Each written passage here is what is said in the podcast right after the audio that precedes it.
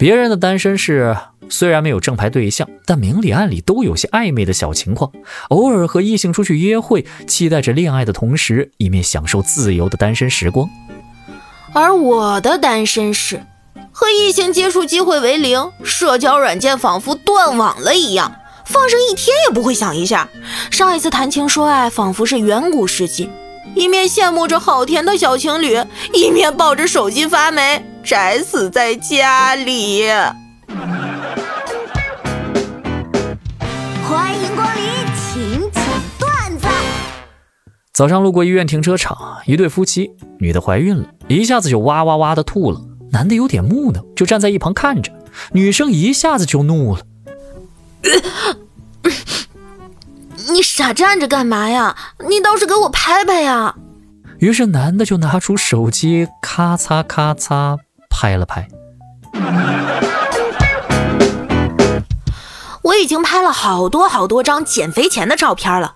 我一直告诉自己，我要开始减肥了，我要练出好身材，所以我要准备好减肥前的照片做对比。于是现在，我有了我变得越来越胖的一套幻灯片。上中学的时候，学校禁止早恋。早上开大会时候，校长在台上滔滔不绝地告诉同学们，青少年谈恋爱有什么坏处。在说到谈恋爱会让成绩退步时，一个自优班的学生举手说道：“校长，我现在就有一个女朋友，但是我的成绩始终是校排名前三，请问您怎么看呢？”大家屏气凝神，等着校长回答。只见校长悠悠说道：“那是因为你还不够爱她。” 表姐家大儿子十五岁，身高都窜到一米八一了。今天跑到我跟前一站，笑眯眯的对我说：“哎呀呀呀，我咋比小姨高这么多呢？”我姐看不下去了，跳起来就给他一巴掌：“比什么身高呀你？啊，你有能耐跟你小姨比比体重？”哎，怎么了？谁又惹你了？别人家老公都是整天甜言蜜语的，你看看你，连个漂亮话都不会说。Two thousand years later，亲爱的，看到你，我就像没了一个东西。啊？什么没了？是魂儿没了，还是心没了？胃口没了。一天夜里。一个蒙面歹徒拿着刀闯进了我家，把你所有的钱和信用卡都交出来，不然我就杀了你！啊，呃，对不起，我我已经失业半年了，我没有钱给你。